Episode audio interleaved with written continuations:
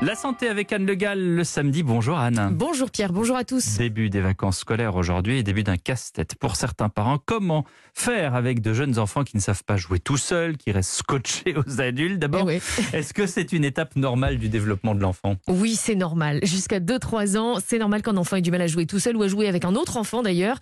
Il a déjà besoin de savoir comment on fait, comment on fait pour jouer, parce que pour ça aussi, il y a une phase d'apprentissage. Donc entre un an et un an et demi, il faut que les adultes jouent avec leur enfant, avec des cubes empilés, des livres à toucher, Mhm. euh, des formes, des couleurs à associer.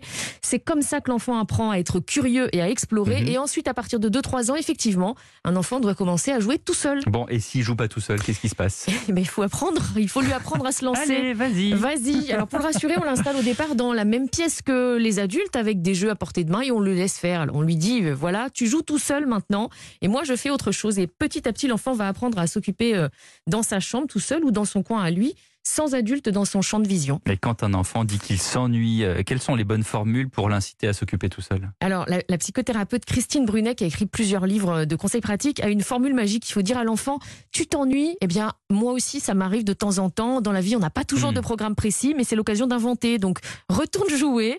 Je suis sûre que tu vas trouver une belle activité à faire. Et normalement, avec ça, l'enfant repart avec ses jouets rassurés. Jusqu'à 6 ans, un enfant joue seul par phase de 20-30 minutes. Donc, il Mhm. revient vous voir de temps en temps, mais c'est normal. Et les parents ne doivent pas culpabiliser parce que c'est en jouant seul qu'un enfant développe son imagination et sa créativité. En même temps, c'est rassurant parce qu'au bout de 20 minutes, si on le voit plus, euh, on Ah, souvent, commence à- c'est qu'il fait quelque chose qui n'est pas recommandé.